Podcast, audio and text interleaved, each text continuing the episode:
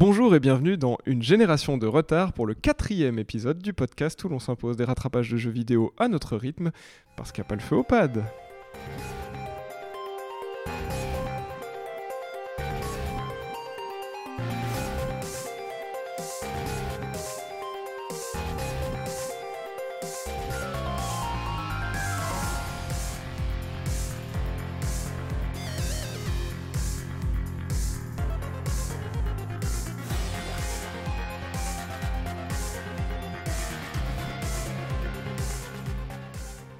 Salut Thomas. Salut Thomas. Alors pour ceux qui nous écouteraient peut-être pour la première fois, on rappelle juste très brièvement le concept de ce podcast. On s'impose donc des rattrapages, un jeu qu'on apprécie particulièrement, tout en sachant que l'autre ne l'a pas fait, on lui impose, il doit le faire, et ensuite on partage nos points de vue entre celui euh, qui considère ce jeu comme un jeu de cœur et l'autre qui découvre ce jeu.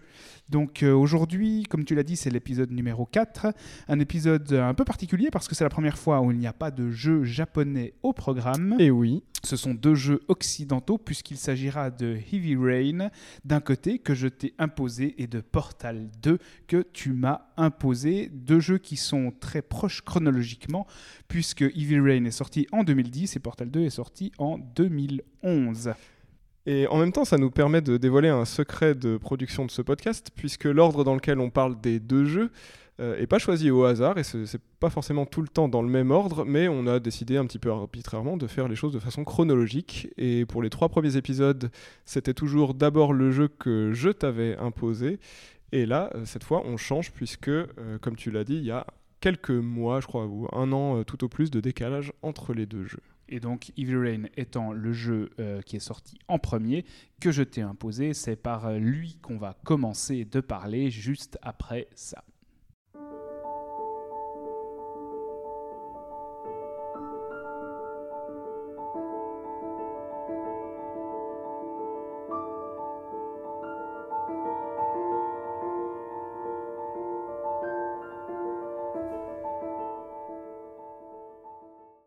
Voilà, donc Evil Rain, sorti en février 2010, c'est un jeu développé par un studio français qui s'appelle Quantic Dream, euh, un studio qui est dirigé, on va dire, par euh, la personnalité publique euh, au melon stratosphérique, diront certains, qui s'appelle David Cage. David Cage. J'imagine qu'il préférait qu'on prononce Cage parce que ça sonne un peu plus international. Et vu son ego et vu l'image qu'il a de lui-même, il s'imagine à l'international, il se mesure à l'international. Évidemment. D'ailleurs, s'il nous écoute, on l'embrasse, évidemment. Tout à fait. donc, développé par Quantic Dream, édité par Sony Computer Entertainment. C'était un jeu qui était une exclusivité à sa sortie euh, PlayStation 3.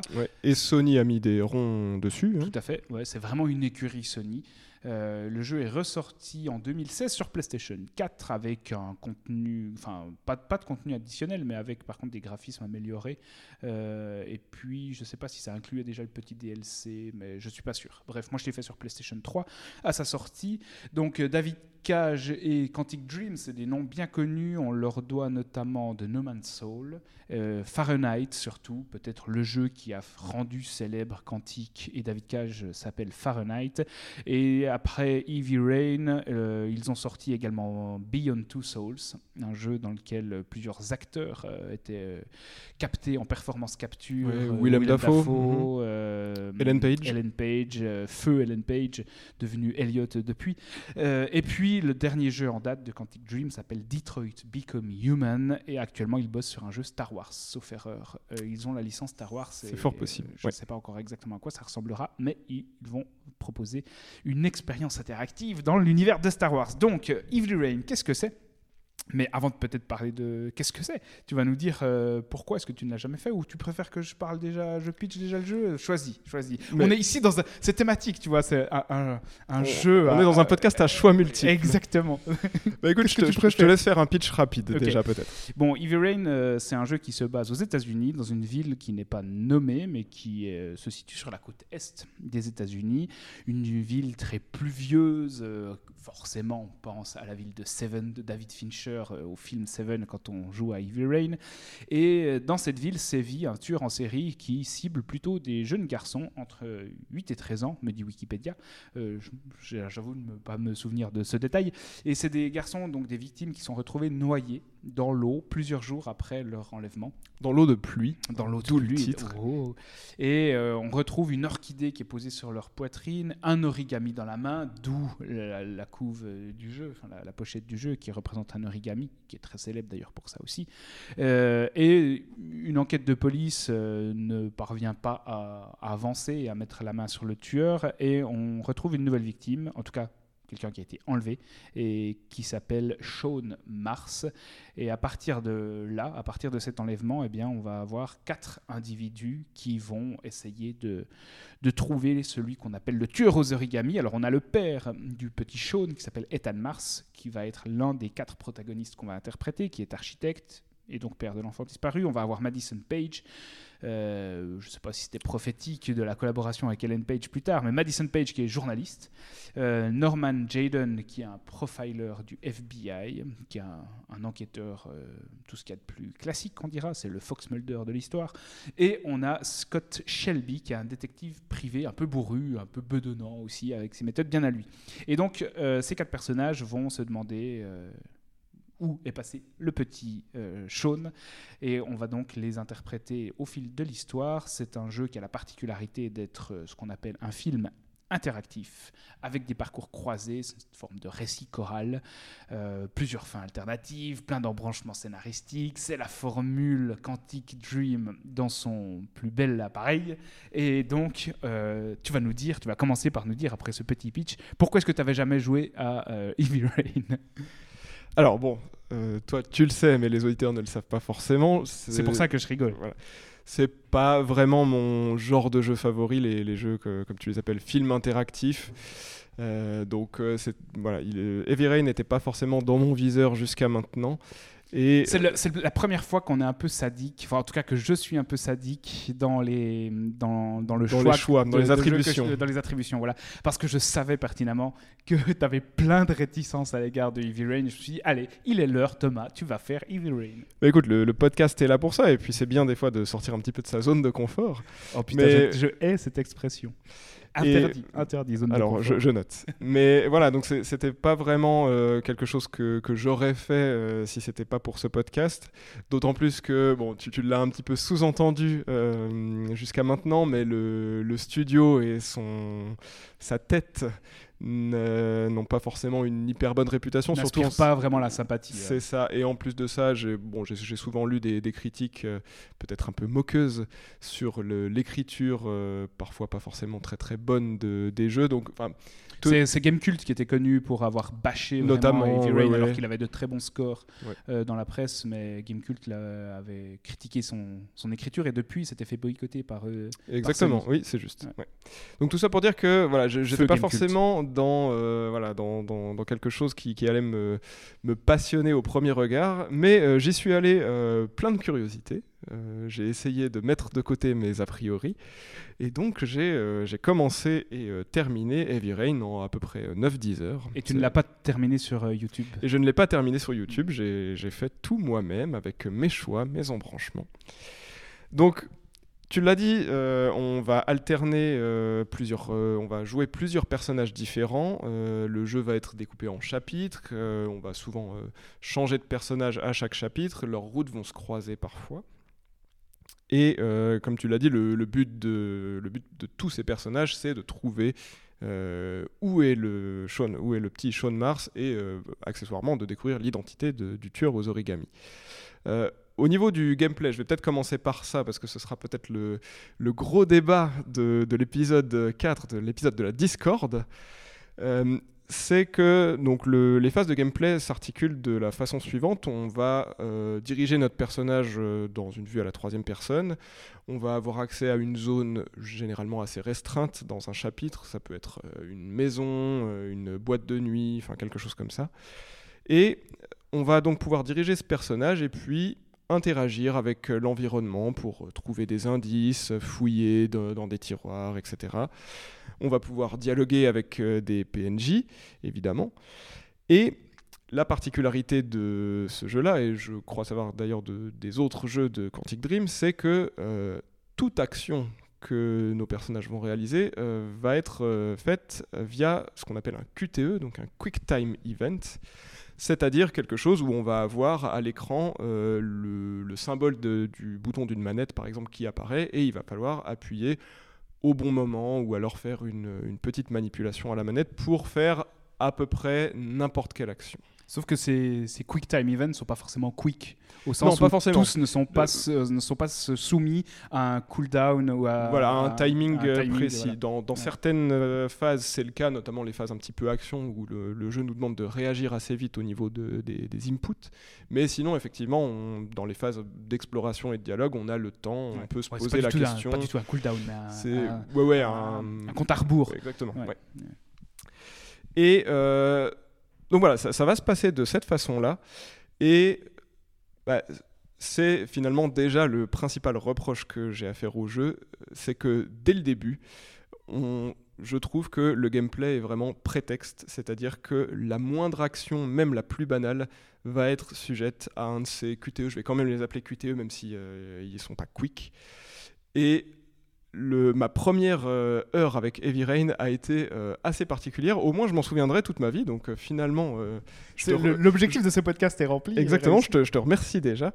Mais je ne pouvais pas m'empêcher de trouver ça quand même ridicule parce qu'il faut savoir que le, le prologue, on joue euh, Ethan Mars, donc quelques années, euh, ou quelques mois ou quelques années avant euh, la disparition de son fils, à l'époque où il avait deux fils, et euh, malheureusement au cours de ce prologue, le, le premier décède dans un accident de voiture. Et euh, pendant ce prologue, on joue Ethan Mars qui au début est tout seul chez lui à attendre que euh, sa femme et ses enfants reviennent à la maison.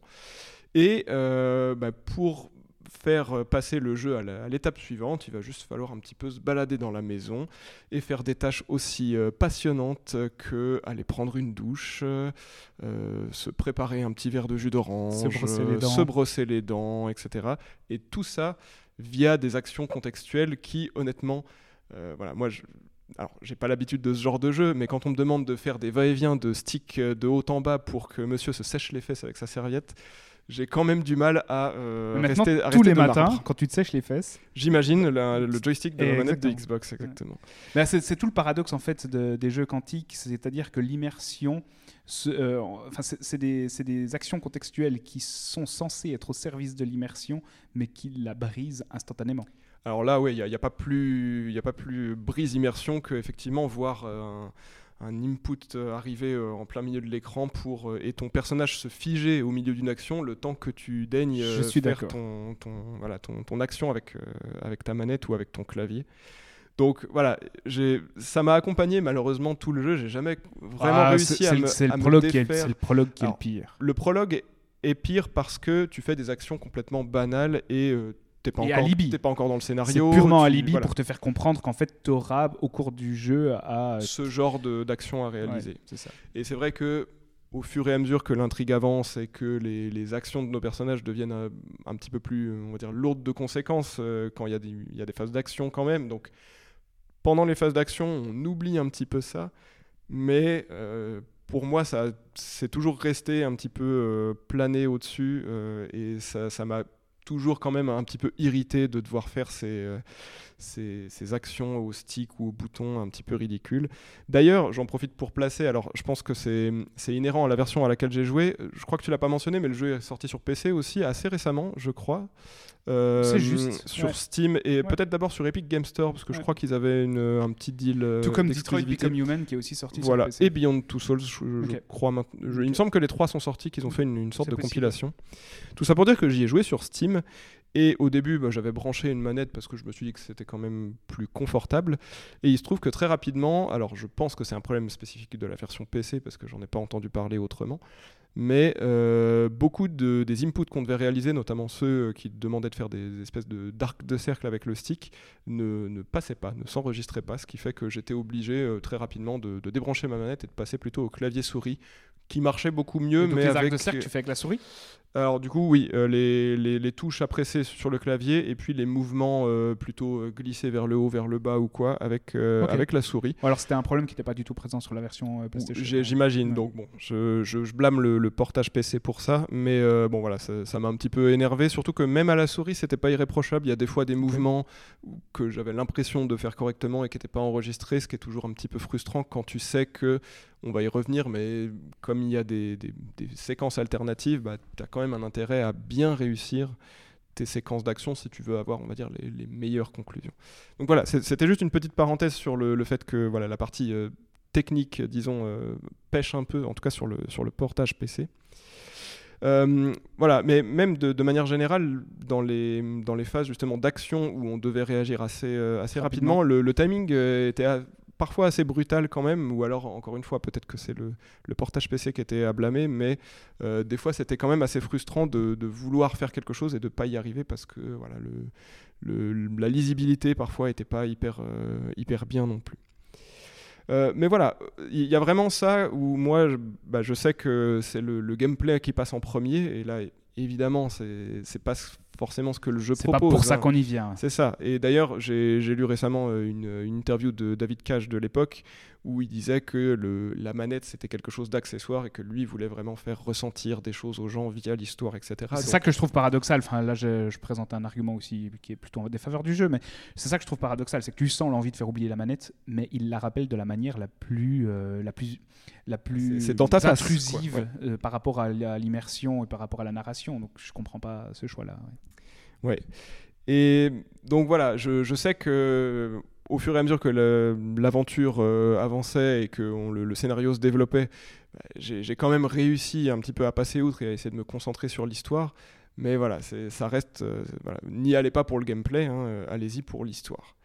Et juste avant justement de, de passer à l'histoire, qui va être le, le deuxième euh, gros morceau de, de ce qu'on va dire sur Heavy Rain, je pense, euh, juste un tout petit mot sur le- la partie euh, technique, graphisme, puisque... euh, Sur PC, ils ont mis la version retravaillée alors, de euh, 2016. je- oui, j'ai- regardé des screenshots de la version PS3, c'est- quand même un petit peu mieux, donc je pense Mm. qu'ils ils sont partis de la, de la base PS4.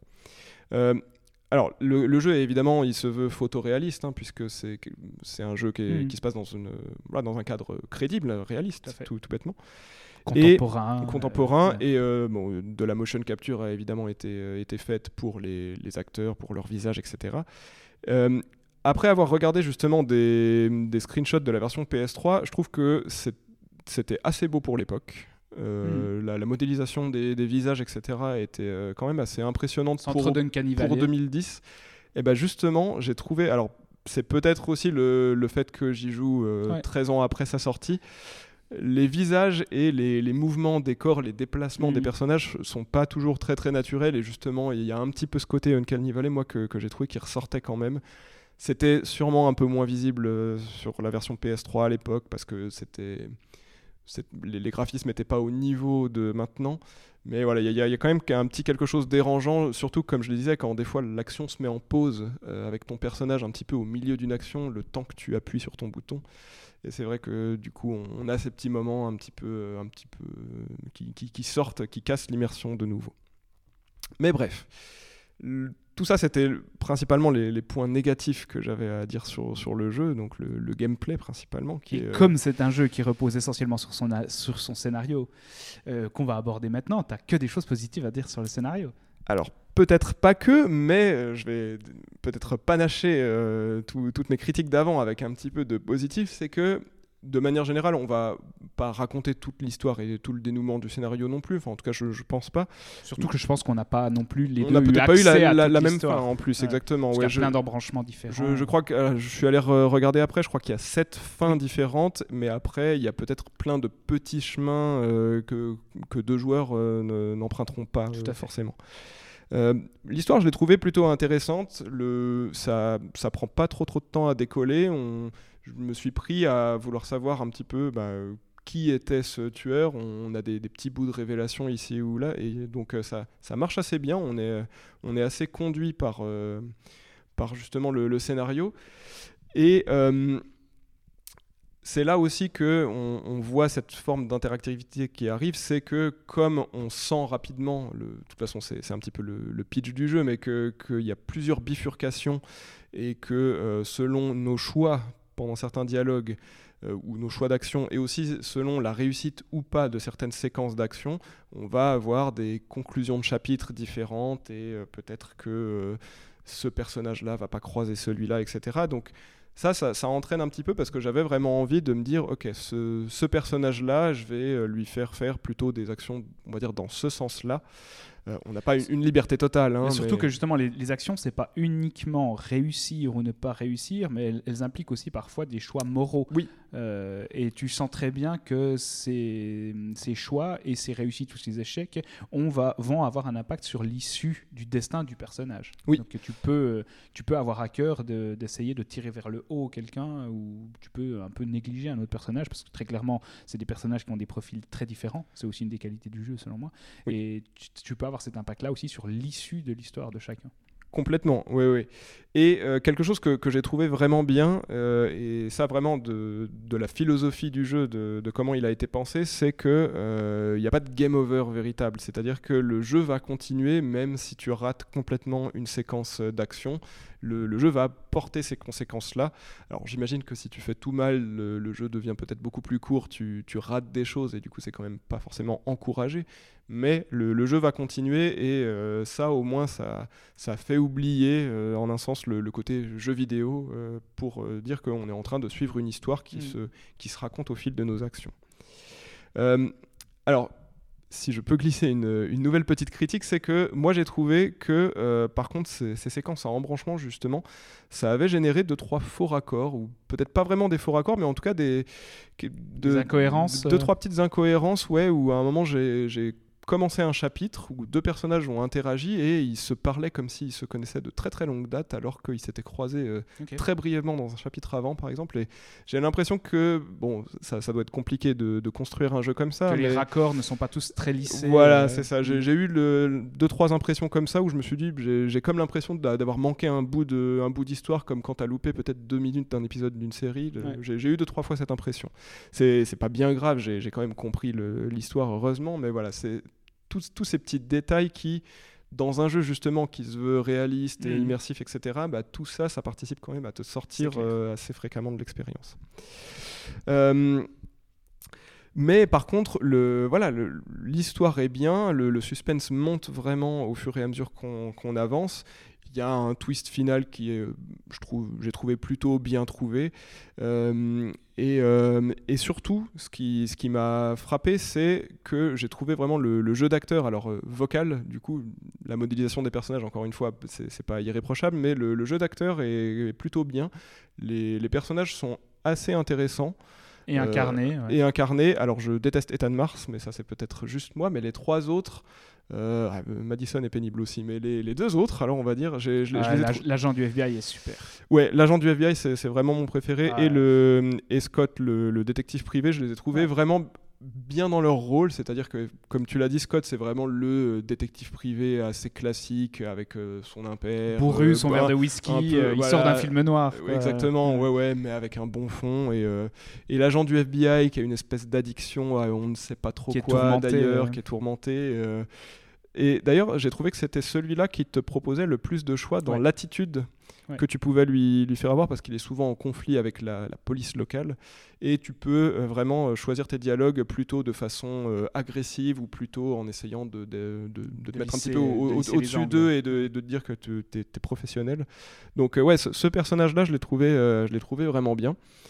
Et par contre, justement, là où, bon, Ethan, on comprend très très rapidement ses motivations parce que bah, c'est le père de l'enfant qui a été mm. enlevé, donc il est prêt à absolument tout faire pour retrouver son gamin parce que lui, sans trop en dévoiler, va euh, recevoir des sortes de messages du tueur en série qui vont euh, l'amener comme sur un jeu de piste où il va devoir euh, passer des, épreuves pour essayer de, récupérer l'adresse de l'endroit où est, où est emprisonné son fils.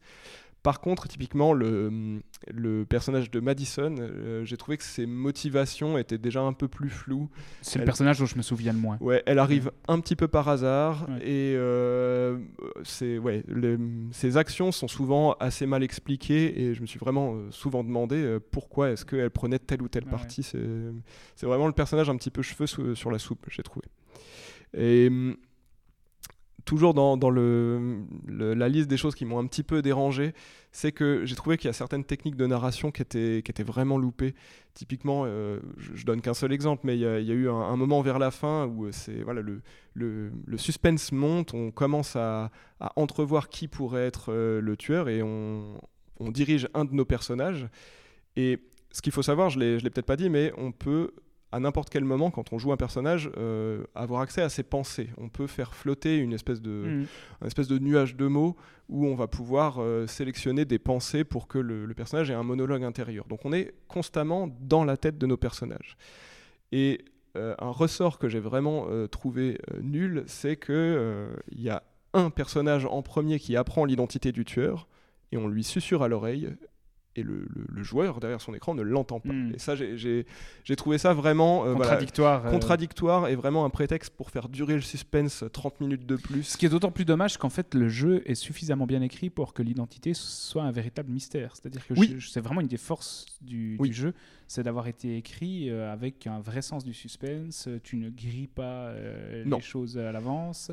Non, alors le, le jeu t'emmène vers une direction que du coup le jeu Ouais. t'y emmène tellement que tu te doutes que, Que ce c'est pas la bonne ouais. direction, mais c'est vrai que ju- jusqu'au dernier moment tu, tu te dis mais peut-être que, que Peut-être que- ce que tout ce que tout le monde pense, tout, Ouais. ce que de- tous les PNJ pensent, peut-être que c'est le cas. Et euh, effectivement, bah, il y a quand même ce, ce twist à la fin. Et euh, voilà, c'est ça pour ça, c'était vraiment plaisant et j'ai été content de, de voir la fin. De, Mm. je faisais des sessions bah, à peu près de deux films, quoi. C'est-à-dire que je jouais une heure et demie, quelque chose comme ça, et puis je, voilà, je, Ouais. je faisais une pause. Et ça, ça se consommait assez bien, on va dire, dans, dans ce rythme-là. Mais voilà, enfin, je, je sais pas si toi tu voulais rajouter des choses. Moi, j'ai fait un petit peu le tour de. Oui, je suis, je suis d'accord avec les- les- les- l'essentiel des réserves que tu as. Moi, c'est un, c'est un jeu qui m'a vraiment marqué parce que c'est une chose assez rare que, que je trouve au- dans, le, dans le jeu vidéo. C'est une écriture que je considérais vraiment comme étant adulte. Euh, c'est pas, euh, par exemple, j'y repensais beaucoup en jouant à, à Last of Us Part 2, par exemple, qui prend des airs de jeu, qui veut te faire comprendre qu'il y a une morale, qu'il y a une écriture, euh, qui prend ses personnages au sérieux, leur psychologie, mais d'une manière tellement pompière que ça m'agace. Et je trouve que Heavy Rain, alors oui, il y a tout le côté agaçant de David Cage, euh, lui qui est persuadé d'accoucher de la huitième merveille du monde, etc. etc. Mais l'écriture du jeu m'a vraiment convaincu, m'a vraiment touché. Le personnage du, de l'agent du FBI, Jaden, c'est un personnage qui m'a poursuivi assez longtemps, comme je le vis assez rarement au- dans le jeu vidéo. C'est des choses que j'ai l'habitude euh, de, euh, enfin, auxquelles j'ai l'habitude d'être confronté au cinéma. Et là, vraiment, j'avais pour une des premières fois dans ma vie de joueur l'impression de retrouver la densité, la complexité des émotions que je peux trouver euh, habituellement au cinéma dans le cadre d'un jeu vidéo. Donc c'est vraiment pour ça que je trouve que c'est un... Enfin moi, c'est un jeu qui m'a marqué pour cette raison-là, essentiellement. Et en plus de ça, toute l'architecture, parce qu'il y a vraiment euh, cette, euh, cette formule, cette recette Quantic Dream avec ses choix multiples et puis cette arborescence de choix et, donc cette écriture avec des croisements au, fil des chapitres. Sorte de film dont vous êtes le héros. Ouais, ouais, c'est ouais. ça. Et je, je trouvais que c'était vraiment bien maîtrisé. Il y a, j'irai pas jusqu'à dire que c'est un tour de force, mais je trouve qu'ils le, ils le font euh, d'une manière qui, qui est plaisante, qui est dense, qui est riche, qui donne envie aussi de refaire le jeu. Et c'est pas forcément donné à tout le monde de, de faire retomber le, le jeu sur ses pattes à tout moment, comme tu le disais, euh, même s'il y a parfois peut-être des petites incohérences, mais que j'avais pas relevées à l'époque. Et je trouve, je trouve ça vraiment hyper bien fait, quoi. Ouais, le, le côté film est, vra- est vraiment bien. D'ailleurs, le- on n'en a pas trop parlé. Alors, je, je suis de loin pas un expert en cinématographie, mais j'ai trouvé que la, la mise en scène, des, mise en scène. était, était bien réussie. Ouais. Les- c'est, bien filmé. Enfin, si, Ouais. Je sais pas si on peut parler de, tout de fait. filmé, Oui, mais c'est de la mise en scène les- cinématographique. Les, les plans sont bien faits. Alors, euh, évidemment, le, l'ambiance, elle est là aussi. hein, donc, le, le jeu se passe euh, tout le temps sous la pluie, hein, du Mhm. coup. Et euh, c'est vrai que l'ambiance sonore est très bien. C'est des petites mélodies assez discrètes. Ça accompagne bien. Ouais. Et euh, voilà, c'est. En fait, quand, quand je vois ce genre de jeu, euh, bon, évidemment, c'est pas la même chose, mais je me dis, ce serait un très bon film. Après, en, en tant que jeu vidéo, moi, je, ça, je suis quand même un petit peu moins convaincu par la, la- la proposition de gameplay. Ouais, alors je suis d'accord. Le gameplay est, est décevant. Euh, le, le gameplay n'est pas à la hauteur du projet euh, total du jeu, mais c'est pas la même. Enfin, il y, a une- il y a un fossé entre ça et un film. C'est l'interactivité, et c'est la dimension morale que que tu n'auras jamais dans un film. Mais tu vois, je parlais de Last of Us Part 2 avant. Il y a, tu l'as pas fait, hein, euh, mais il y, a- y un moment euh, qui moi m'a vraiment fait haïr ce jeu, c'est le moment où le personnage d'Ellie peut se venger de, de quelqu'un et donc tu vas la voir, euh, elle, elle met enfin la main sur quelqu'un qu'elle a envie de tuer et hum, il y a un contre-plongé sur sa tête à Ellie qui peut fracasser euh, la, personne sur laquelle elle vient de mettre la main. Et euh, tu vois toute l'émotion qui remonte euh, dans, le- visage d'Ellie, et puis tout à coup, tu as un QTE qui apparaît, et on te dit presse rond pour fracasser ce personnage. Et donc, tu attends, t'attends, tu, le, le jeu d'acteur est aussi très bien, Ellie souffle de plus en plus violemment, etc. Tu sens vraiment la hargne qui monte en elle, mais en fait, tu n'as pas de choix. C'est juste que tu vas devoir presser sur le bouton pour fracasser ce personnage. Et donc, je ne sais plus si tu as une barre de fer ou autre, mais tu lui défonces littéralement le crâne. Et puis, il y a une perversité chez Naughty Dog qui te fait dire euh, Ah, tu vois, euh, c'est toi qui as appuyé sur le bouton, là, donc c'est toi qui es responsable de cette violence, parce qu'il y a tout un discours euh, hyper pompeux dans Last of Us Part 2 sur la responsabilité de la vengeance. En fait, quand tu tues quelqu'un, de l'autre côté, il y a des gens qui souffrent, sans blague, merci. Mais là où, là où Naughty Dog est hyper malhonnête, c'est qu'en fait, on te fait croire que cette responsabilité t'incombe parce que c'est toi qui presses sur le bouton, alors qu'en fait, il n'y a pas d'alternative et que ça aurait pu être une cinématique, les choses se seraient déroulées de la même manière. Et que depuis le début, c'était scripté. euh, Exactement. tu vois, tu n'avais Alors- aucun droit, C'est ça. aucune voix au chapitre. Alors que dans, dans les jeux Quantic Dream et notamment dans Heavy Rain, ben, tu as quand même toujours euh, le choix, l'alternative de tu peux choisir de faire quelque chose ou de ne pas le faire. Et même parfois, et c'est là où je trouve que le jeu est malin, quand tu ne presses pas sur le bouton parce que tu laisses le timer s'écouler sans presser sur le QTE, il se passe quelque chose aussi. C'est quelque chose qu'ils vont refaire par la suite dans Beyond Two Souls et puis dans Detroit Become Human. Et le, le non-choix est aussi un choix chez Quantic Dream. Donc en fait, il y a quand même une maîtrise théorique des outils qu'ils déploient que je trouve intéressante. D'ailleurs, alors, je dirais pas, j'irai pas jusqu'à dire que ça m'a donné envie de refaire le jeu non plus, mais il y, a- il y a vraiment eu des moments où je me suis demandé, À quoi ressemblerait voilà, euh, hmm. qu'est-ce qui se- pourrait se passer si je fais ça? Et alors, je suis pas du tout du genre à euh, faire une sauvegarde. Je sais même pas si on peut d'ailleurs euh, un peu dupliquer ces sauvegardes, mais je, voilà, je, je voulais pas forcément euh, faire ça parce que je trouve que ça, ça casse justement un petit peu encore plus le, le- le miroir. Mais t'es allé sur YouTube euh, voir des Non, justement ou- pas. Alors, bah, j'ai lu deux, deux, trois choses Mm. après, donc j'ai- des idées sur ce qu'est la, la pire fin et la meilleure fin, parce que j'ai pas eu tout à fait, je pense, la, la- la fin la plus heureuse possible. J'en suis pas très éloigné, mais Ouais. il y a malheureusement un personnage principal dont, dont la vie s'est arrêtée. Ok. Mais, euh, mais ouais, ouais, ça m'a quand même donné envie et ça m'a fait réfléchir parfois sur, bon, où je vais, Ouais. qu'est-ce qui pourrait se passer de, de mal euh, si je fais ça, même si, en un sens, je réfléchissais aussi en termes de jeu, c'est-à-dire, euh, est-ce que je vais avoir un- une meilleure suite, euh, Mm.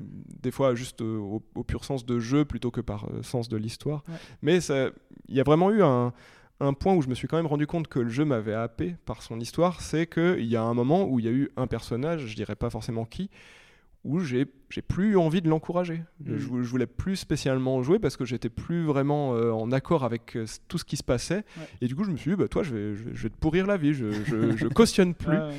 Et donc, euh, ouais, donc euh, je me dis que pour, euh, pour en arriver à ce niveau de- de- d'implication, c'est Mm. qu'effectivement, et je l'ai beaucoup ressenti avec, encore une fois, ce, ce jeu de- d'acteurs de, doublage, Mm. où, où je, le- je les trouve vraiment réussis.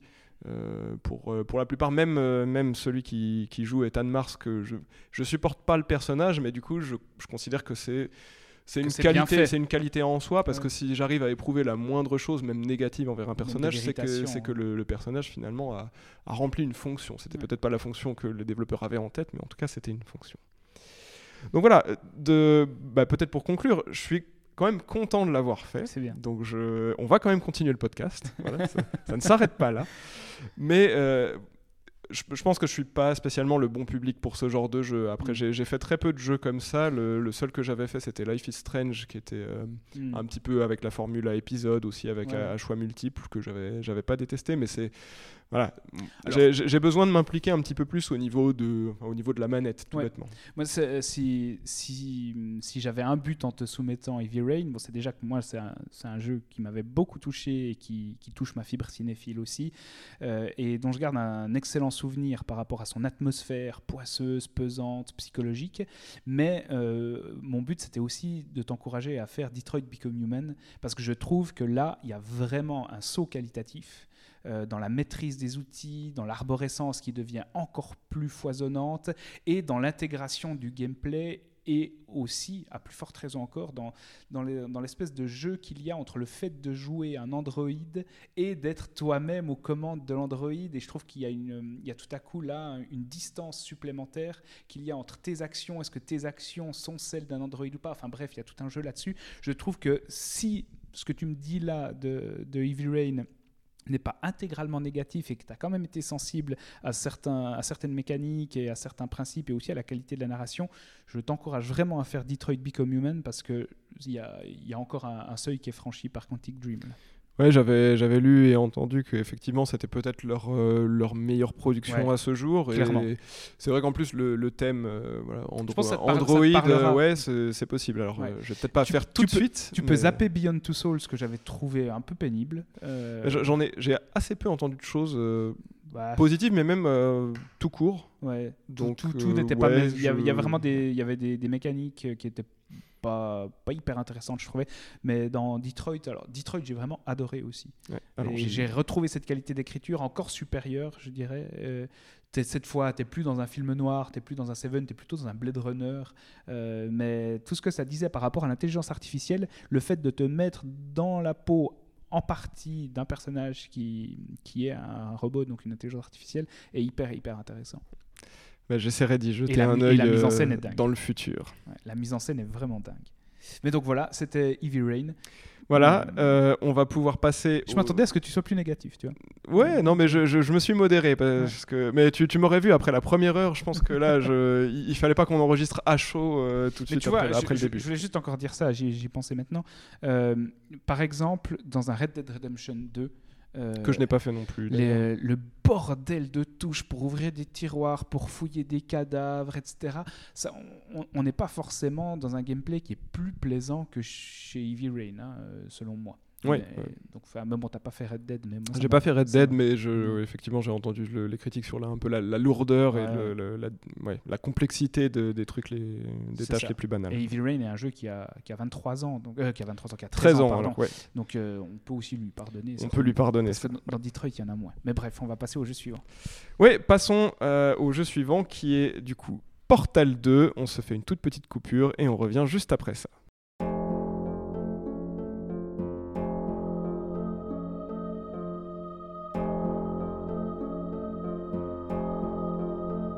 It's been a long time. How have you been? Portal 2 est un jeu euh, développé par Valve, car oui, il y en a. Édité aussi par Valve évidemment, sorti le 18 avril 2011 sur euh, PC, PS3 et Xbox 360 et ressorti plus tard euh, sur Switch le 28 juin 2022 pour être exact dans la Companion Collection où il est en bundle avec le premier. Euh, Premier qui était sorti. le en premier qui était 2007. sorti en 2007, euh, Mhm. qui était sorti à la base dans une euh, compilation qui s'appelait la Orange Box, où il y avait notamment Team Fortress 2 et Half-Life 2, entre autres. Et donc, bah, c'est vrai que je, on- je vais décrire un petit peu Portal 2, mais forcément, je vais à la fois décrire un petit peu Portal 1, que d'ailleurs tu as refait dans la foulée, si je ne dis pas de Mhm. bêtises. Mhm. Euh, donc, il s'agit d'un jeu de puzzle à la première personne, donc on est en vue euh, FPS. On dirige euh, un personnage au début qu'on ne voit pas, on se rend compte que c'est une femme euh, qui est apparemment censée s'appeler Chell, qui euh, tente de s'enfuir d'un complexe scientifique de la, de la méchante euh, société Aperture Science, qui d'ailleurs pour l'anecdote est dans, dans le lore Valve est censé être un rival de Black Mesa qui est le- l'entreprise dans laquelle on navigue dans Half-Life. Donc on dirige ce personnage qui se réveille et qui, on comprend vite, qui est une sorte de rat de laboratoire, qui va devoir passer dans des chambres de test pendant qu'une intelligence artificielle euh, féminine euh, nommée GLaDOS va un petit peu nous diriger et nous torturer mentalement. Et euh, dans Portal 1, donc, on, récupère ce fameux Portal Gun, qui est donc évidemment l'outil de gameplay principal, qui est un, flingue, on pourrait dire, qui peut ouvrir deux portails qui vont être connectés l'un à l'autre. Alors, il y a évidemment des, des restrictions sur où est-ce qu'on peut placer les portails, mais, les portails, mais ça, on va y, y revenir. Un portail bleu avec un clic, un portail orange avec un Voilà, clic. exactement. l'un mène à Et, euh, et les puzzles, que ce soit dans le 1 ou dans le 2, vont évidemment s'articuler autour de ça. Et euh, donc le, premier portal euh, se, se passe dans ce complexe d'Aperture Science où euh, on tente et on réussit à, déjouer un petit peu la navigation sadique de GLaDOS et on, la rencontre, enfin on rencontre son, on va dire son, corps mécanique et on réussit à la détruire ou en tout cas à la désactiver et le jeu se termine un petit peu là-dessus et on ne sait pas trop ce qu'il advient de notre personnage. Euh, et bah, juste peut-être pour resituer l'ouverture de Portal 2, justement, quand Portal 2 démarre, on se réveille toujours dans la peau de notre personnage, on se rend compte que beaucoup de temps a passé, qu'on était dans une sorte de, de stase, de, de cryogénation, et on se réveille dans un complexe euh, d'aperture qui est euh, complètement en train de se désagréger, qui est presque à moitié détruit parce que comme GLaDOS a été désactivé, bah, il n'y a plus grand monde qui, euh, maintenait le, laboratoire en place. Et on va devoir un petit peu bah, essayer de, trouver une sortie et peut-être euh, retrouver un certain personnage. La question traditionnelle, pourquoi n'avais-tu jamais joué à Portal 2 et peut-être est-ce que tu avais déjà fait Portal 1 Dis-nous Hmm. un petit peu ton, ton Alors j'avais- parcours. j'avais fait Portal 1 que j'avais beaucoup aimé et tout le monde me disait tu verras Portal 2 c'est de la folie, euh, c'est beaucoup mieux encore que le premier, Enfin, c'est le premier au carré donc je m'étais dit wow, déjà que le premier m'a beaucoup plu. Et c'est objectivement le cas, hein, il faut Et déjà le souligner, je le, c- je le dis dès, on en dès le départ. Et je m'étais dit que mon cerveau n'était pas prêt euh, pour euh, rencontrer Portal 2. Je m'attendais à un truc qui allait vraiment me, faire, me faire exploser les ménages. Euh, et donc j'avais toujours repoussé le moment de faire Portal 2 et ça tombait très bien. Donc euh, le cadre de ce podcast pour le faire, j'étais très content d'enfin pouvoir euh, faire ce qui est considéré comme une suite largement supérieure au premier. Et comme un des, meilleurs jeux de tous les temps, mais ça c'est peut-être que moi qui le dis. Donc voilà, on va retrouver dans, Portal 2 bah, quelques personnages qui vont être doublés par des acteurs plus ou moins connus. On va Mhm. retrouver euh, GLaDOS qui est euh, doublé par la très talentueuse Helen McLean. Il y a surtout J.K. Simons. euh, Surtout, euh, surtout ouais, J.K. S- Simmons qui, qui va interpréter le personnage de Cave Johnson et que les gens connaissent peut-être, on va dire, le, le, le plus souvent pour son apparition dans les films Spider-Man, peut-être. ouais, ou dans et Whiplash, le prof de batterie dans Whiplash. ouais, dans Burn After Reading, peut-être. C'est possible, ouais. Ouais, Des Et- Flashpoints. Euh, et on a aussi un personnage qui s'appelle Whitley, dont je te laisserai peut-être euh, parler euh, voilà, dans, En tout cas, lui, il parle. de hein. son rôle. Il parle et il est euh, interprété par Steven Merchant, que vous avez peut-être pu voir notamment dans la série The Good Place et qui est, j'ai appris, le co-écrivain de la série The Office, mais la- anglophone. Ok. Enfin, anglophone, britannique plutôt. Ouais. Euh, voilà, sinon, euh, Portal. L'original, donc. Oui, l'original, oui. Ouais. Portal 2, euh, à sa sortie, a eu une euh, réception critique très très positive. Tu l'as dit, beaucoup de prix de jeu de l'année. Il a notamment été encensé bah, pour son gameplay, toujours à base de, de puzzles, et pour ses dialogues et son écriture. Et euh, on va aussi le mentionner parce que je pense pas que tu vas en parler trop trop. Portal 2 contient un mode coop. Mhm. Euh, J'ai eu l'occasion d'y jouer avec un ami et euh, on n'a pas joué très très longtemps parce que cet ami que je salue euh, passait son temps à essayer de me saboter pendant qu'on essayait. Donc le, le mode coop, on doit. C'était pas moi. C'était pas toi, non effectivement. Moi, je ne fais pas ça. Tu ne fais pas ça.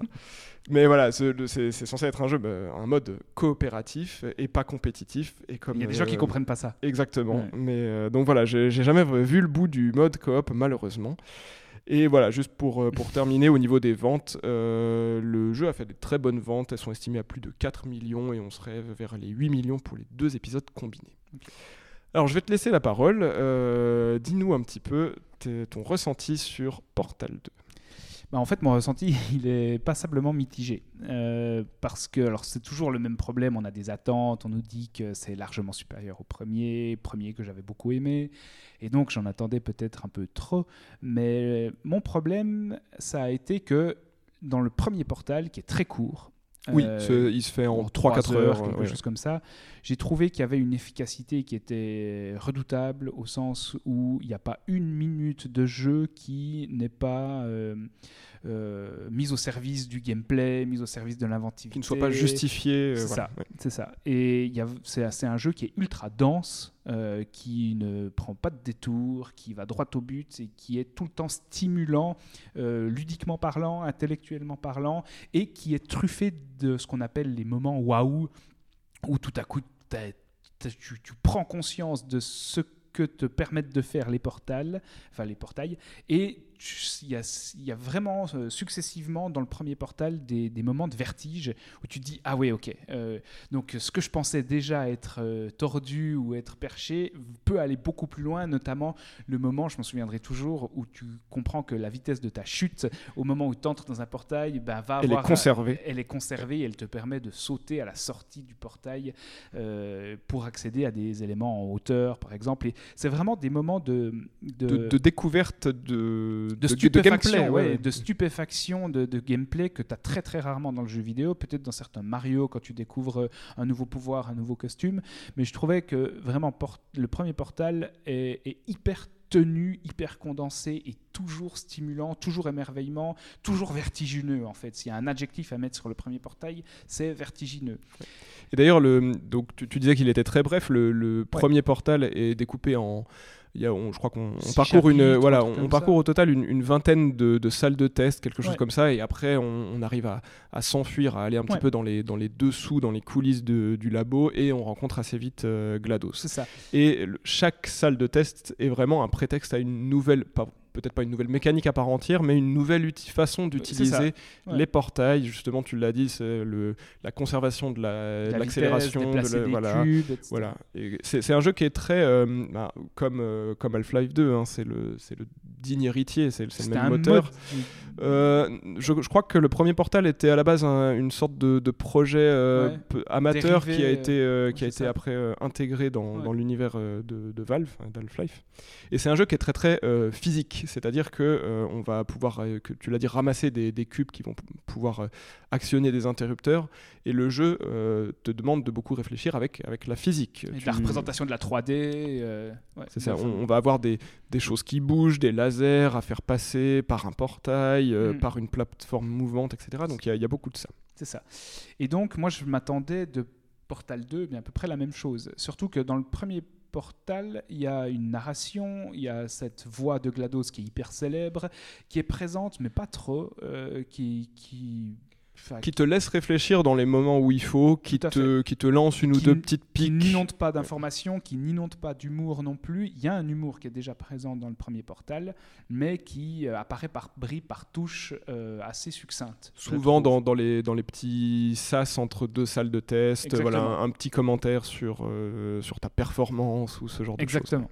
Et donc, pour revenir à ce deuxième portal, euh, moi, je m'étais vraiment dit, mais bon, si il y a un gap euh, qualitatif entre le premier et le deuxième qui justifie que tout le monde considère que le deuxième est largement supérieur au premier, ça veut dire qu'ils vont vraiment faire exploser. euh, on dit souvent un portal, portal c'est un jeu qui te force à penser out of the box, et je m'attendais vraiment à ce qu'il fasse exploser mon cerveau. Euh, par exemple, en multipliant les couleurs de, de, de portail, je fantasmais vraiment un truc euh, qui tenait de la physique quantique. Quoi. Quand je pensais à Portal 2, Ben, j'ai été déçu parce qu'en fait, déjà, il y a peu de mécanique. Euh, il y en a, il y en a, mais il y, y en a beaucoup.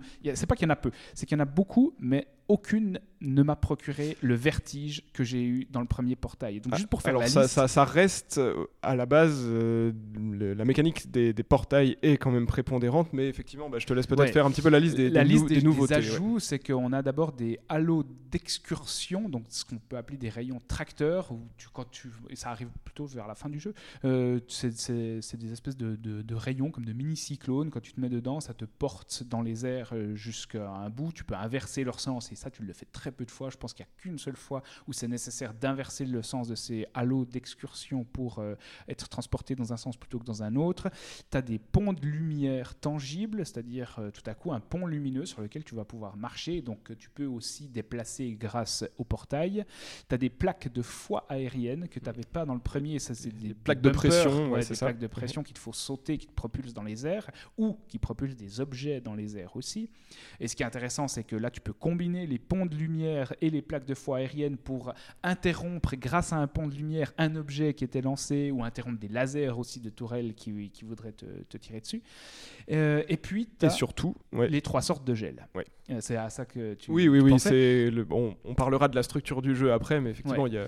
Euh, les trois sortes de gel, c'est-à-dire que tu as des tuyaux qui transportent de la gélatine, des espèces de, bah, de gel, quoi, qui ont chacun une couleur différente. Tu as le orange, tu as le bleu et tu as le blanc. Alors, le, le orange, c'est ce qu'on appelle le gel propulsif qui te permet, quand tu, le, quand tu marches dessus, d'aller très vite. Oui, tu, tu, glisses euh, à très haute vitesse dessus. Exactement. Et là, donc, bah, il va, il va s'agir de, de, mettre un portail là où le gel coule pour le faire apparaître ailleurs, parce que là, tu auras besoin de te déplacer. pour le faire, euh, pour le faire, parce que le, le, gel dans le jeu est euh, physiqué, si on peut dire. C'est-à-dire qu'on peut, du coup mettre un portail là où le gel atterrit et puis du coup le, faire euh, splasher sur les murs pour euh, que les surfaces soient ensuite recouvertes de ce gel. C'est ça. L'autre gel, enfin le deuxième gel, c'est le gel bleu répulsif qui te permet de bondir quand tu marches dessus. Donc quand tu sautes en étant sur le gel bleu, tu sautes beaucoup plus haut et quand tu retombes sur du gel bleu, tu rebondis euh, même sans avoir à sauter. et le dernier gel, c'est le gel conversif blanc qui est composé de roches lunaires broyées et qui te permet lui euh, de créer des portails sur la surface qu'il recouvre. Parce qu'il y a parfois des surfaces euh, sur lesquelles, dans, même dans le premier portail, tu ne peux pas ouvrir de, portail. Il y a vraiment que certains types de murs ou de sols ou de plafonds qui te permettent de le faire. Et eh bien, quand n'importe quelle surface, à part les grillages, sont enduits de gel blanc, ben là, tu peux ouvrir des portails sur ces surfaces-là. Ce qui, quand même, euh, je, pense que, je pense que tu l'admettras, multiplie pas mal les possibilités qu'on va pouvoir avoir. Tu disais toi-même que bon, tu t'attendais peut-être à, plus. Bah, déjà, euh, tout ce que tu viens de, de, lister, euh, ça va quand même déjà permettre aux situations de se renouveler parce qu'on va avoir les quelques premières euh, salles de test du, de Portal 2 qui vont un petit peu refaire, euh, reprendre les idées du 1 au, cas où les gens n'auraient pas fait le 1. Mhm. Mais on est quand même très vite confronté à euh, l'intégration de ces nouvelles mécaniques. On ne l'a pas dit, mais dans le premier, il y a aussi des tourelles qui vont pouvoir te, tirer dessus et on les retrouve là. Et c'est pareil, comment est-ce qu'on peut passer cette tourelle avec ce pont lumineux, etc. Tout à fait. alors oui, il y a beaucoup de choses, mais aucun de ces nouveaux éléments m'a procuré le vertige que j'ai ressenti dans le premier. Et c'est là une de mes grandes déceptions. C'est pas la seule, mais c'est une de mes grandes déceptions. Je m'attendais vraiment à du vertige au carré, je m'attendais à, avoir le souffle coupé à plusieurs reprises, et non, ça crée de très bons puzzles. Euh, je dirais même qu'il est plus exigeant que le premier. Il y a vraiment des salles où j'ai dû me creuser la tête en me disant ok, parce que les salles sont aussi beaucoup plus grandes que dans le premier. Oui. Euh, elles nécessitent parfois de combiner certains éléments à, à, plus forte raison que dans le premier aussi. Donc je dirais que c'est des casse-têtes un peu plus complexes. Euh, mais moins vertigineux. C'est-à-dire qu'il n'y a pas eu ce moment où, je me suis, où tout à coup, c'est tout bête, mais le, fait de se voir dans l'autre portail que tu viens d'ouvrir, ça provoquait dans le premier portal euh, ben, des sensations assez inédites. Assez, ouais, assez, assez uniques. Et que je retrouve pas là. C'est-à-dire que là, c'est vraiment dans la continuité, ça rajoute des gimmicks, mais ça ne, ça ne franchit pas, euh, on n'entre pas dans une autre catégorie de vertige. Et c'est ce que j'attendais mécaniquement par là. Donc, première déception. Mais s'il n'y avait eu que ça, euh, j'aurais été tout à fait prêt à l'accepter parce que ça le fait bien, ça fait de bons casse-têtes. Là où le jeu m'a vraiment dérangé, je sais pas si tu voulais ajouter quelque chose sur je, le gameplay. Je voulais juste dire que moi, de, de mon expérience, justement, alors, et en même temps, je te, je te donne peut-être une porte d'entrée vers ce que tu allais dire après, c'est que euh, on va parler un petit peu, enfin, je pense que tu vas parler de, des dialogues et de, et de l'histoire et, tout ça, mais le jeu, euh, donc tu l'as dit, est plus long, il se fait en 8 heures euh, environ, peut-être. Voilà. Et il est globalement, euh, que ce soit d'ailleurs en termes d'histoire, enfin de, de, déroulement et en termes de gameplay, il est vraiment découpé en deux parties. C'est-à-dire qu'au début, on est dans le complexe d'aperture euh, classique comme dans le 1, avec des salles de test effectivement plus grandes, mais euh, quand même relativement confinées.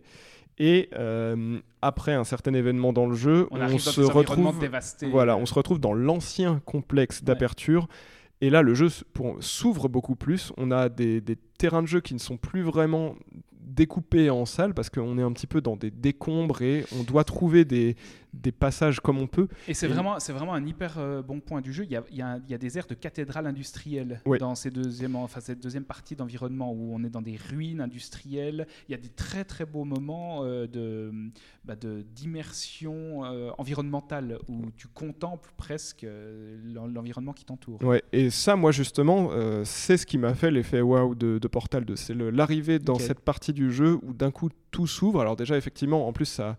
Ça, ça provoque quelque chose parce que on avait l'habitude comme dans des petites boîtes, on voyait pas vraiment où on vrai. était, et là d'un coup des, des étendues de, de ruines, de métal, et j'ai Avec trouvé une verticalité avec aussi. une verticalité impressionnante et j'ai trouvé que ça servait complètement le gameplay et les puzzles parce que il y a vraiment eu des moments où j'étais un petit peu bloqué dans cette partie-là et je me disais mais par où il faut passer? Hmm.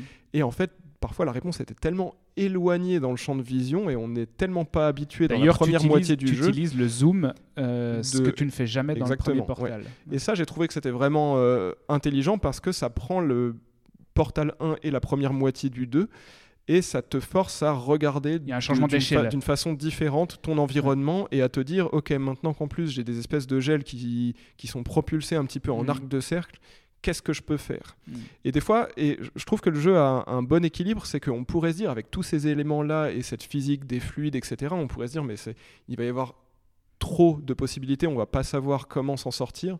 Et le jeu arrive quand même toujours à limiter tes possibilités, que ce soit ta possibilité de placer un portail ou que ce soit justement pour via que ce des, soit assez des fossés, pour que effectivement tu as quand même cette impression, je, je trouve, de, de gigantisme par rapport au, au début, sans non plus que tu doives passer des heures à essayer de, de bricoler une solution. Il y a, y a toujours une bonne solution de faire, disons. Hmm. Ça, ça laisse pas beaucoup de place Ah non, à- l'émergence, hein, par contre, mais ça, ça pousse quand même à s'approprier son environnement et j'ai trouvé que le changement d'échelle de, le changement d'échelle était vraiment, euh, voilà, profitait vraiment au jeu.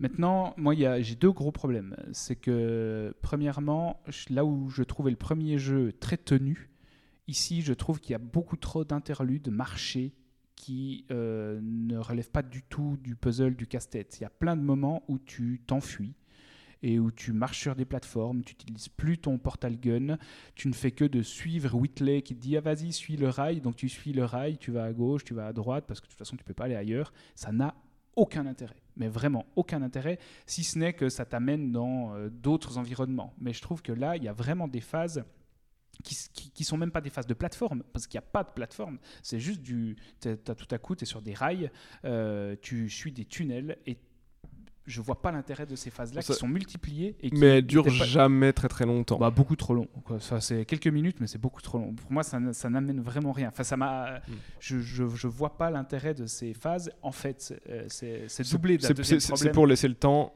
au dialogue. Bah, et c'est ça, exactement. C'est pour laisser le temps au, dialogue. Et pour moi, c'est un gros problème parce que je n'aime pas du tout les dialogues de ce Portal 2. Enfin, ça m'a. Aïe, aïe, aïe, c'est- jeu. Intense déception Ouais, mais- euh, autour de cette table. C'est c'est vraiment l'humour que j'aime pas. L'humour de petit malin qui répète en boucle tout le temps la même idée. En fait, il y a un gag dans, dans Portal 2. Alors, en, en tout cas, dans la première moitié, ouais, le, c'est. Bon, on, on peut le dire parce que c'est pas vraiment un spoil, parce que ça arrive au bout de peut-être euh, 30 minutes, une heure. On réveille GLaDOS, Ouais. elle est vexée. Elle est vexée. Et il y a, y un, un, un levier humoristique dans Portal 2, c'est euh, cette tentative de reproduire le cynisme du capitalisme euh, qui, euh, qui méprise l'individu. Et c'est vraiment le degré zéro de la réflexion politique ou humoristique par rapport à ça. Il y a- il y a vra- J'ai écrit des dialogues, hein. je les ai écrits là pour les citer parce que tellement que ça me fait soupirer. Alors, est-ce que tu as, joué juste euh, en, En joué anglais, en anglais bien hein, ok, évidemment. d'accord, Non, ouais. c'est- La question se pose pas. Un peu de respect, s'il te plaît. Mais je les ai traduits euh, pour certains.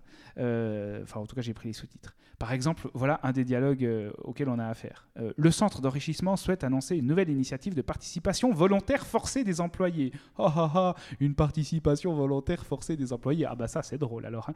Si un employé d'Aperture Science souhaite se retirer de ce nouveau programme de test volontaire, N'oubliez pas que science rime avec conformité.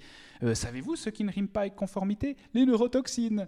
Ah, c'est drôle. En raison des taux de mortalité élevés, vous pourriez être réticent à participer à cette nouvelle initiative. Le centre d'enrichissement vous assure qu'il s'agit d'une impulsion strictement égoïste de votre part. Et pourquoi ne pouvez-vous pas aimer la science euh, comme un autre employé?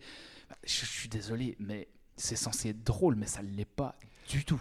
Alors, cette partie-là, peut- peut-être pour préciser, parce que je, enfin, je, je crois savoir à peu près dans, dans quel contexte ça arrive, c'est euh, quand tu arrives dans le deuxième Ouais. complexe, donc l'an- l'ancien complexe, tu, en fait, tu as droit à des, messages reliquats, préenre- pré- préenregistrés qui ne te sont pas destinés et qui sont effectivement des, des messages de propagande donc de, de De Cave l'industrie. Johnson, euh, de- du patron de l'industrie, qui effectivement, ça fait très euh, message euh, radiophonique, euh, un petit peu Le capitalisme, c'est mal, quoi. Voilà.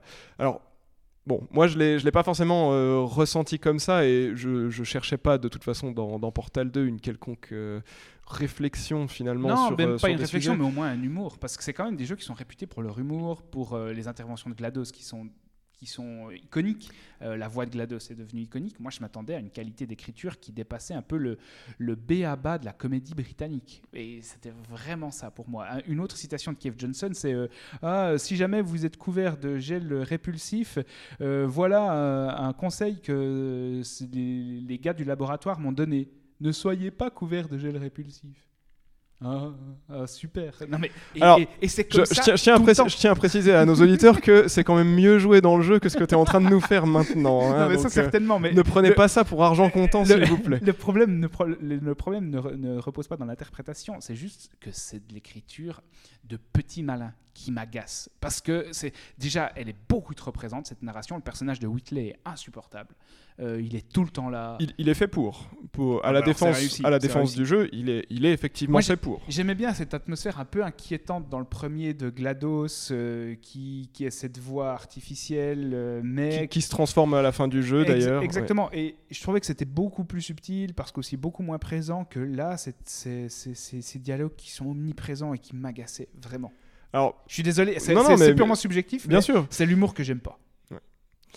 Alors moi je- j'en retiens de surtout GLaDOS encore une fois pour moi c'est c'est quand même elle la, la star de- du, du show effectivement il y a du coup ces personnages de, de Whitley et de Kev Johnson qui viennent apporter on va dire un petit peu de, de dynamique pour pas que ce soit toujours un Mhm. monologue surtout que le bah, l'événement du milieu de jeu fait que euh, on- n'est plus dans la même dynamique avec GLaDOS justement mais j'ai j'ai trouvé que ce ce, ce côté, euh, je suis vexé parce que tu m'as buté et euh, j'ai dû passer euh, je sais pas combien d'années en, en En- shutdown. Ça, ça va. c'est- C'était vraiment bien réussi. Oui. C'est-à-dire que, on, par exemple, bah, je, vais sortir un exemple aussi de, dont, dont je me souvienne, c'est tu arrives dans une euh, salle de test parce que du coup, euh, GLaDOS, une fois que tu la réveilles, te, te force à, refaire des salles de test et tu arrives dans une salle de test et tu, tu peux pas accéder à la salle parce que le couloir est jonché de débris et puis Ouais. euh, ah bah ouais désolé mais euh, j'ai été un petit peu occupé à être morte les, les Ouais. 500 dernières années donc Mais y je aurait vais pu vite faire le En ménage. fait, il y aurait pu y avoir que ça. Il aurait ils, pu, ils auraient pu se contenter de GLaDOS et de tes interactions avec elle alors que tu l'avais tué dans le premier. Et ça, ça aurait gardé un peu la même étrangeté que, que dans le premier et ça aurait été largement suffisant. Alors c'est vrai que du coup ils sont allés dans une autre direction où on va en apprendre justement un petit peu sur les origines de GLaDOS vu que en changeant d'environnement c'est un petit peu comme si on faisait un bond dans le passé euh, vu que Cave Johnson est le, le- j'imagine le, le créateur d'Aperture en tout cas le, ouais, boss euh, Ouais. originel et euh, c'est vrai que du coup on, est dans une autre dynamique Et là, Euh, j'avais vraiment l'impression qu'il y avait Simon Pegg qui écrivait les dialogues et puis qui me tapait du coup. Donc, ah, tu vois, c'est drôle, là, regarde, les ouvriers, euh, on les méprise, mais on, les dit qu'on, on leur dit qu'on les aime, puis qu'on a mélangé leur ADN à celle d'une menthe religieuse, mais qu'il y a une bonne et une mauvaise nouvelle dans le fait d'avoir mélangé leur ADN à une menthe religieuse. C'est bon, enfin, c'est, c'est insupportable. Insupportable. Donc, vraiment, ça, ça, ça a gâché mon expérience de jeu. Tout- toutes les réserves que j'ai énoncées avant, le, le, le fait que ça m'ait pas euh, mis une claque comme le premier, le fait que j'ai pas trouvé ça aussi vertigineux que le premier, passe encore. Mais cette écriture qui est beaucoup trop présente et qui est bas du front, ça m'a agacé. Voilà. bah, écoute tu, tu m'envoies euh, attristé Mais j'ai fini le jeu. Ouais. euh, mais ouais, je sais pas. Le, je sais pas il, man- si- il manque un truc il manque toi. vraiment un truc, ouais, un, un portail, un portail d'une troisième couleur euh, qui s'ouvre que sur l'un ou sur l'autre. euh, quelque chose de plus. euh, Ouais, une, une mécanique waouh un, Ouais, un- effet un Mais effet en plus Toi, t'avais euh, eu cette impression? Alors, moi, j'ai le- l'effet waouh, je l'avais trouvé justement dans, dans cette ouverture, dans, dans la deuxième partie. Le, premier, c'est effectivement. Mais c'est dans les mécaniques même. dans, dans- de- dans les mécaniques, ouais, ouais. C'est la première moitié du jeu, c'est la même chose en un peu plus. Ouais. Il y a Ouais. voilà, des, des choses en plus, donc tu l'as dit, les ponts lumineux, Ouais, les, rayons tracteurs, les plaques de pression. Et déjà, je trouve que ça, ça remplissait son taf. C'est-à-dire que les quatre premières heures, tu, c'est vraiment la suite de Portal Mhm. avec deux, trois trucs en plus et avec la, la dynamique qui change au niveau des Ouais. dialogues. Et après, moi, j'ai quand même eu ce, ce- ce côté un peu vertigineux, justement, où on, on entre dans le- l'ancien complexe, euh, on voit un petit peu les ruines, on, on change d'échelle, on change de Mhm. rapport avec, le, avec les puzzles. Et les, j'ai trouvé les gels vachement bien trouvés aussi, euh, cette idée-là, qui, euh, qui forcément qui est pas autant centrale que, le, que les portails, parce que bon, bah, le, le portal gueule, tu, le- tu le portes sur toi. Là, les, les gels, tu le- c'est pas toi qui les sprays où tu veux, sinon forcément ça serait trop facile. Tu voilà, es, contraint de faire avec la, la- la L'orientation disposition de, la, salle. ouais.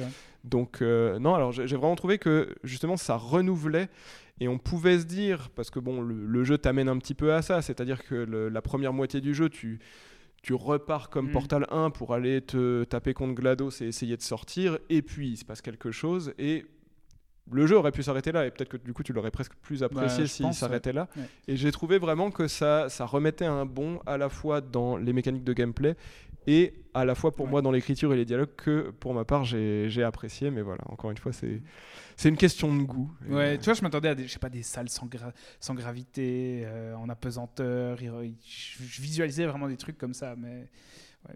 Ben voilà, c'est une question d'attente et de déception à ce niveau-là. Mais au moins, euh, tu peux te rassurer sur une chose, c'est qu'il y aura probablement jamais de Portal 3, donc comme ça, tu normalement, tu es au bout de tes peines euh, en ce qui Bah, concerne la série. Mais je suis pas un fan de, je suis pas un fan de Valve dans leur écriture. Euh, déjà, les Half-Life me passionnent pas dans ce qu'ils racontent. Euh, Bon, le Half-Life, c'est beaucoup plus muet. Enfin, j'ai jamais fait au-delà du 2, mais c'est beaucoup ça plus se discret. très au hein. sérieux quand Ouais. même aussi. Enfin, beaucoup de gens considèrent que c'est des chefs-d'œuvre d'écriture, ce qui n'est pas du tout mon cas. Mais euh, ouais, là, c'est pas mon humour. Navré. Voilà, c'est. Mais j'ai de l'humour. Oui, euh, mais ça, je, on- je- je laisserai les auditeurs en juger par eux-mêmes. Ce qui conclut euh, la partie principale de ce podcast, hein, qu'on retiendra comme étant l'épisode où on n'était pas d'accord. Comme quoi, il faut qu'on parle quand même de jeux japonais. Bah oui, finalement, le, le Japon nous met d'accord, il ça. faut croire. Ouais. On se fait une euh, petite transition et ensuite ce sera l'heure du ça joue ou bien.